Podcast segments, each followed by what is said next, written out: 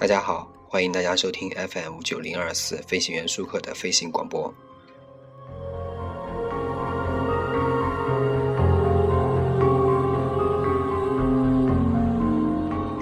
我是主播舒克，今天呢，我们来讲一个话题，应该说还是一部电影的名字吧。我们来今天讲一部电影，这部电影呢也是比较早了。这两天呢，我又在重新翻以前的资料的时候，整理一些资料，找出了这些电影电视剧。刚刚我们说了一个《蓝色生死恋》啊，呃，我们现在呢来说一个，也是《蓝色生死恋》中其中的一个主演演的一部电影，就是零三年的时候放的一部电影，名字叫做《墙花红莲》。如果大家有空的话呢，或者有时间的话，也可以去找一下十年前的电影，金志云指导的，金志云导演导演的一部电影，恐怖悬疑电影。非常精彩的部电影，啊，是由著名的演员连金雅、林秀晶、啊文根英、金甲珠拍的。呃，这部电影呢，零三年六月十三号在韩国公映了，当时呢，短时间就打破了韩国首映日的票房记录。这部电影呢，其实呢是来源于这个是有一个根据一个韩国传统的一个恐怖故事啊，韩国传统的一个故事改编的。这部电影另外一个名字也叫《姊妹情深》。当时这个片子拍播放的时候呢。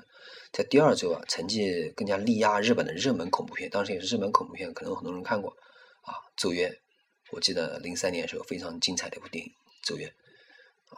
然后这部电影呢，原版故事呢是韩国一个非常流传已久的民间故事，大概的意思是说啊，是一对姐妹，分别名叫强花与红莲，两个姐妹呢被继母许氏呢视为眼中钉。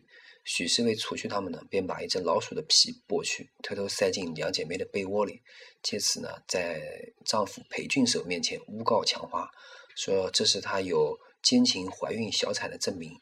再把强花送到去姥姥家的途中呢，许氏呢指示儿子真守把她推进水里淹死。红莲得知姐姐无故被害，痛不欲生，在青鸟的指引下找到了姐姐淹死的池塘，也跳入水自尽。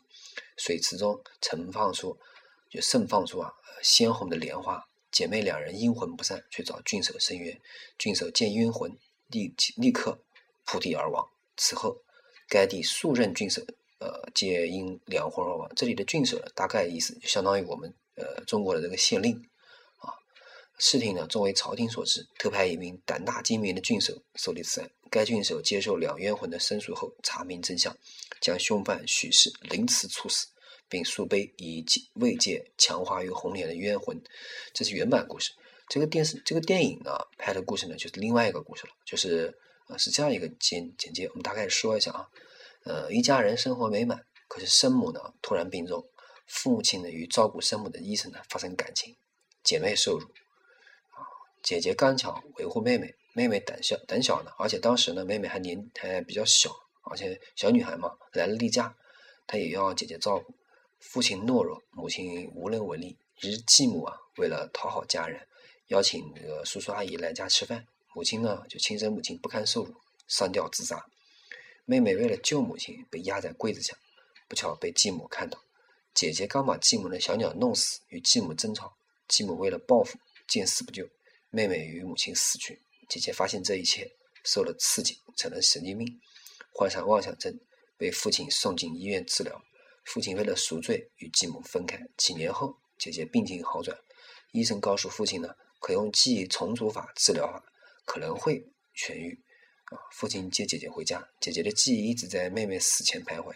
回到家的姐姐呢，把自己分裂成两个角色：恶毒的继母，刚强的姐姐。最后演到妹妹要死去的时候，她崩溃了。父亲带来继母，告诉她真相。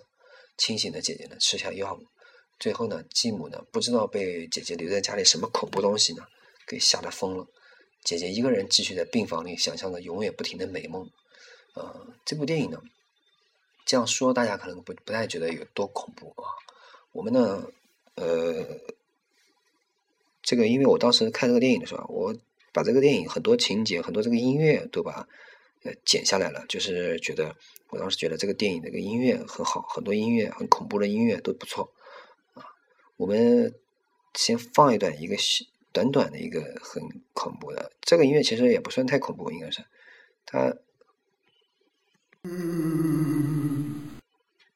啊，这个声音其实很简短，对不对？大家听了也没有什么啊，呃，我们简单的介绍一下这个。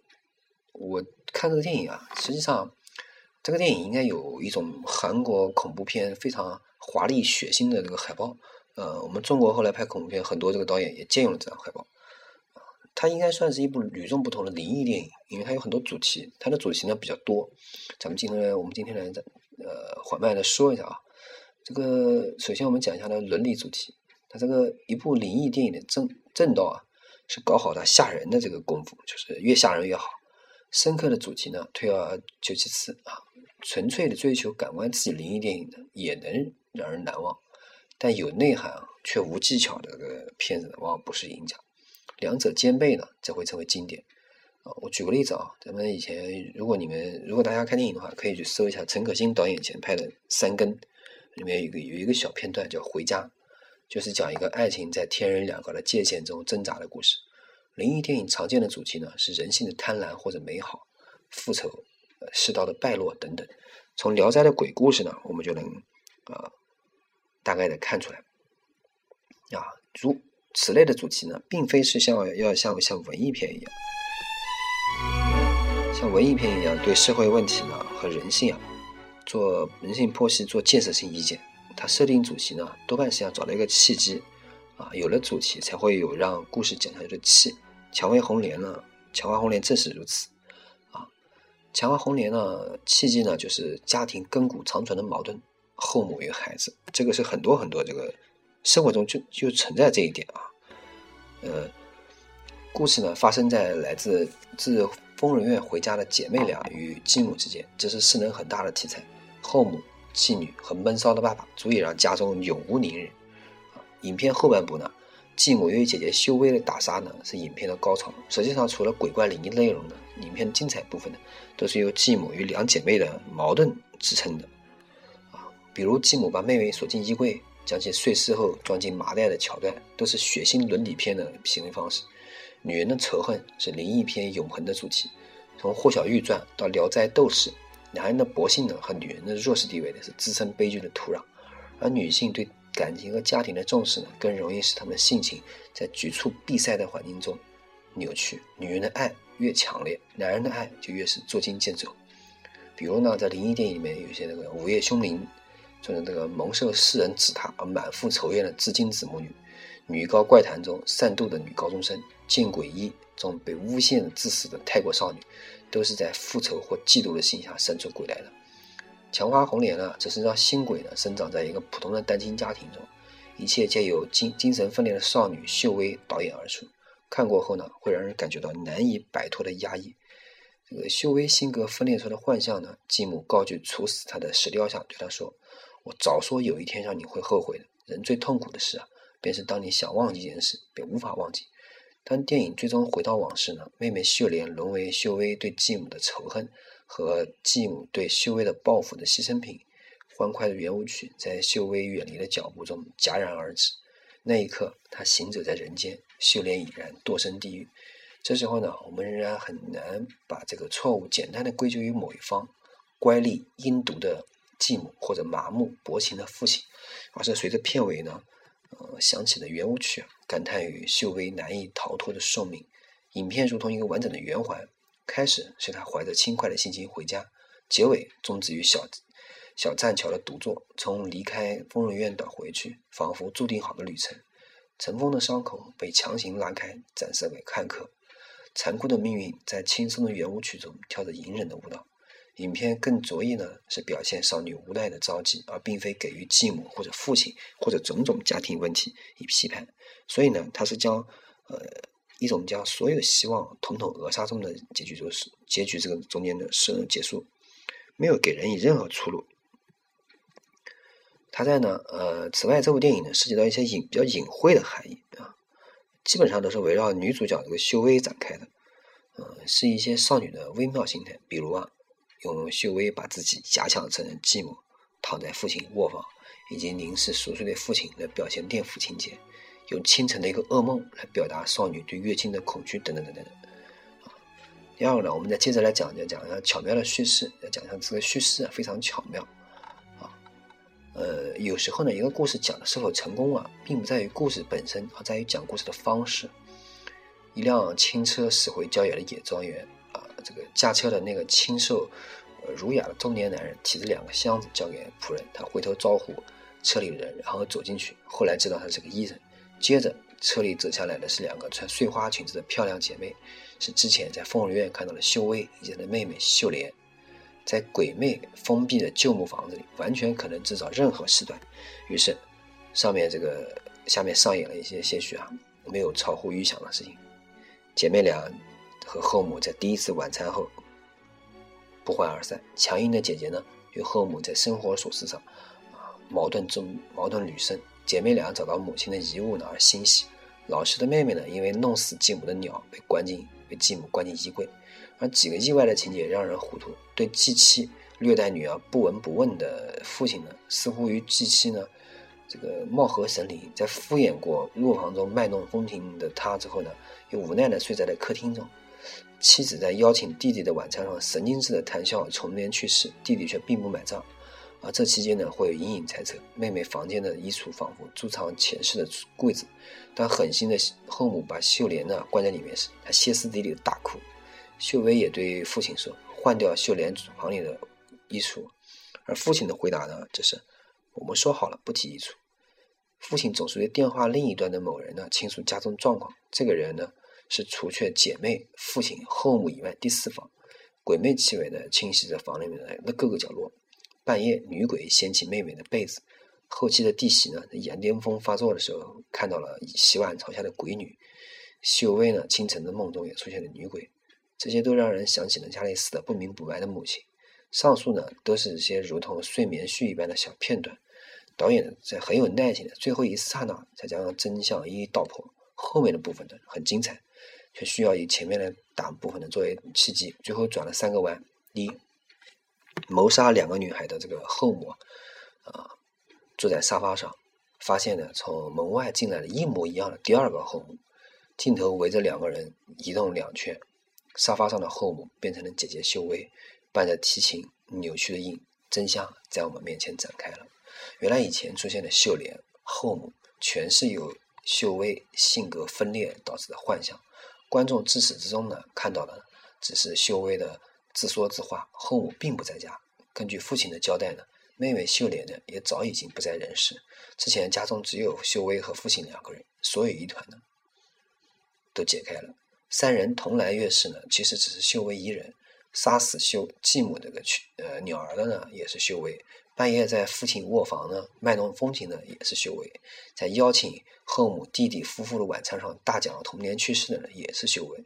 其发生在那个后母与姐妹之间暴力的家庭纠纷呢，在父亲看来，只是秀薇精神分裂出的症状，所以他对后母欺负姐妹充耳不闻。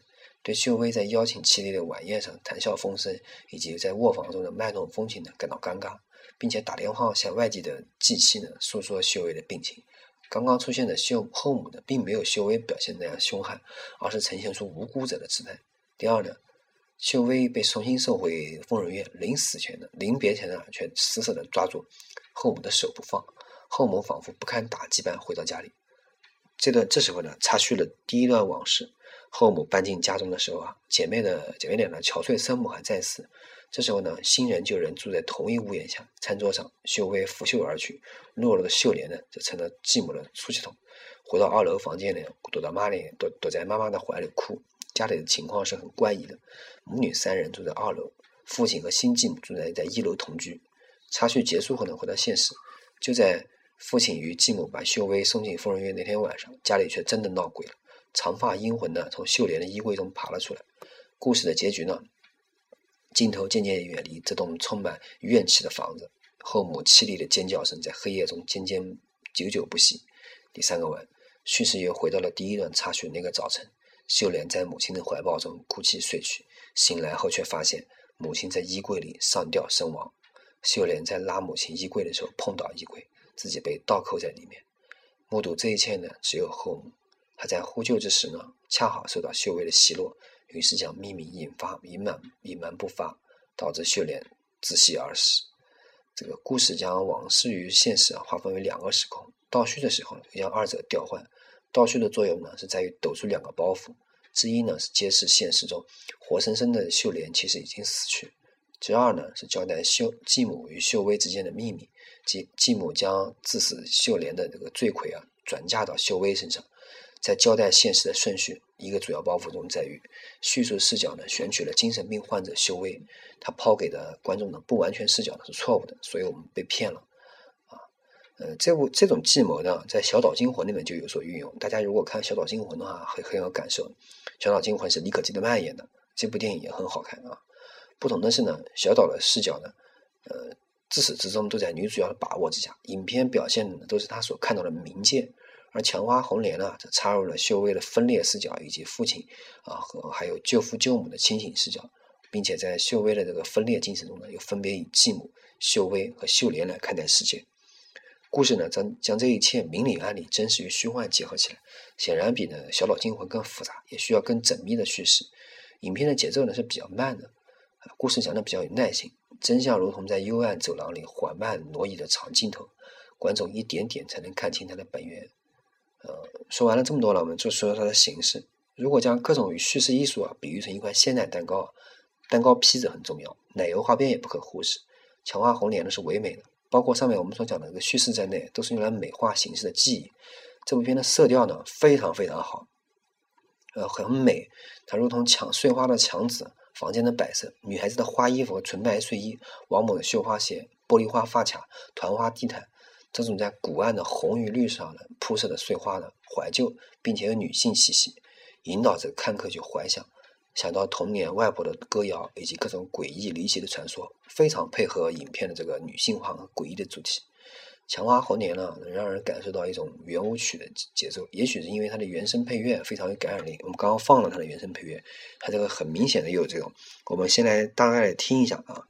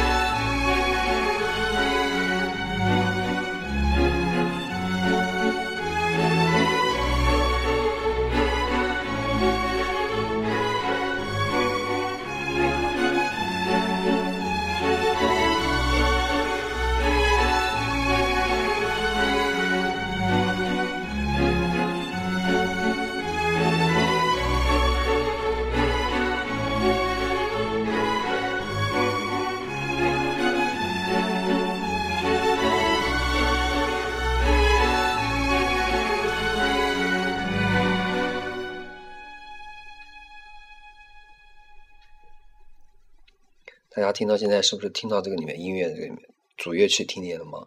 是钢琴和吉他还有大提琴，这个声音啊听起来以后你就觉得呃有一种快慢的那种结构。快的的时候呢非常轻松优美，展现了这个女孩啊单纯美好的天性以及如歌飞旋的这个往事。